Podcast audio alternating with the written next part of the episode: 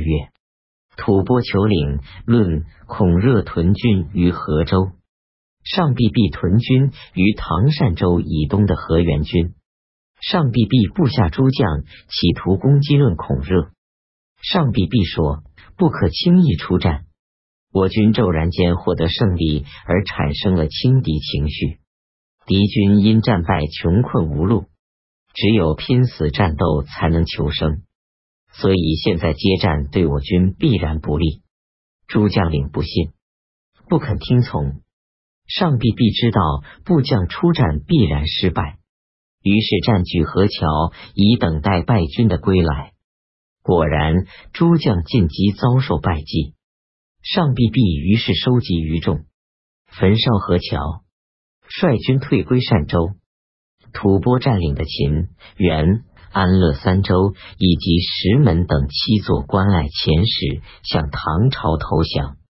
唐玄宗任命太仆卿陆丹为宣谕使，颁发诏令，让荆远、灵武、凤翔、宁、镇武等镇调发军队去接应。河东节度使王载入朝，用财货交结当权的姓陈，求他们游说唐宣宗，让自己能以史相的身份领宣武节度使。刑部尚书同平章事周驰向唐宣宗上书评论此事。王载于是回到河东镇，驸马都尉韦让请求任京兆尹。周驰声言，京兆尹没有才能和声望的人，不可以担当。韦让的请求最后没有实现。周驰又建祖唐宣宗开拓边境，经略河西，因而触犯了唐宣宗的旨意。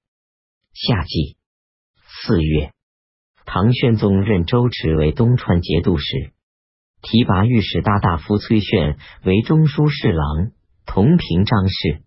又任命兵部侍郎、判户部尉俘为同平章事。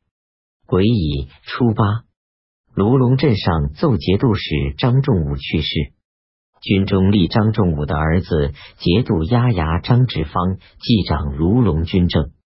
翰林学士郑浩向唐玄宗上言：周驰因为敢于直言而升任宰相，也因为敢于直言而罢除相职。唐玄宗听后深为感动而觉悟。甲午九日，周驰入朝谢恩，唐玄宗给他加减叫右仆射的贤名。戊戌十三日，唐玄宗任命张直方为卢龙留后。五月，徐州发生军乱，驱逐节度使李阔。李阔是李成的儿子，在镇不修正治。右补阙郑汝曾向唐玄宗告发其情状，并且说：“我恐怕还等不到新麦丰收，徐州的军队就已发生变乱，请陛下赶快派一位优秀的统帅去解救这一方大难。”唐玄宗并未醒悟，而徐州果然发生军乱。唐玄宗回想起郑汝的上言，于是提擢郑汝为起居舍人。唐玄宗任命义城节度使卢弘止为武宁节度使。武宁的士族一贯骄横，其中银刀都尤其凶暴，屡次驱逐主帅。卢弘止来到武宁都虞后，胡庆芳企图作乱，被卢弘止诛杀。卢弘止好言安抚其他人，向士族们训以忠义。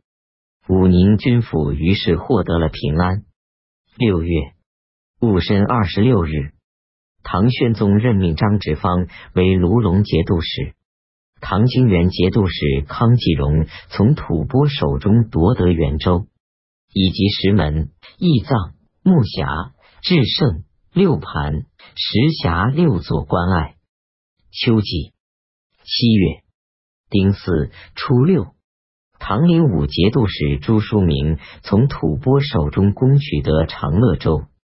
甲子十三日，唐宁节度使张君胥又从吐蕃手中夺回萧关县。甲戌二十三日，唐凤祥节度使李从吐蕃手中攻取秦州。唐宣宗送下诏书令宁节度使暂将军队移驻于宁州。以便应接河西地区。八月乙酉初四，唐朝改长乐州为威州。河西、陇右地区的百姓老幼一千余人来到长安。乙丑初八，唐玄宗登上延禧门楼接见他们。河西、陇右人欢呼雀跃，脱下胡人服装，戴上唐人的冠带，围观的人都高呼万岁。唐玄宗为此颁发诏书，宣告招募百姓开辟耕垦河西、陇右三州，弃官土地农田，五年免收租税。自今以后，凡京城长安的罪人，应发配流放的，全都发配这三州西关地方。京原、宁、灵武、凤翔四道的将领官吏，能在镇戍的地方经营田者，由官府发给耕牛和种粮。温池的严厉，可以用来赡养边陲，委任度之办理。凡三州西关的镇守数位士卒，都加倍发给衣服和粮食，两年即进行轮换，在通往边陲的道路上建置城堡栅寨。凡有商旅往来贩卖贸易以及戍军士兵的子弟及家信的，据守关镇的官员都不得滞留刁难。山南、剑南边境地区有陷没于吐蕃的州县。也命令量力而收复。冬季十月，唐朝廷将备边库改为盐资库。西川节度使杜上奏朝廷，宣告已从吐蕃手中夺取维州。闰十一月丁酉十七日，唐朝宰相们以收复和黄地区为由，请给唐玄宗上尊号。唐玄宗说：“宪宗常有志要收复河黄地区，由于当时正用兵中原，未能如愿而身死。今天才完成了先辈的遗志，应该议论加给顺宗、宪宗二庙的尊事，以昭示先辈的功烈。”卢龙节度使张之芳残暴凶狠，喜欢游猎，军中将要发生变乱。张志芳知道情况不妙，假说外出行猎，带着全族逃归京师长安。卢龙军中推牙将周围留后，张志芳来到京师，被认为金吾大将军。甲戌二十五日，唐玄宗君臣给唐顺宗追上谥号为至德弘道大圣大安孝皇帝。给唐宪宗追上谥号为昭文章武大圣至神孝皇帝，并举新谥号改提唐顺宗和唐宪宗的神主。一位遗物，崖州司户李德裕去世，山南西道节度使郑牙奏告朝廷，已从吐蕃手中攻取福州。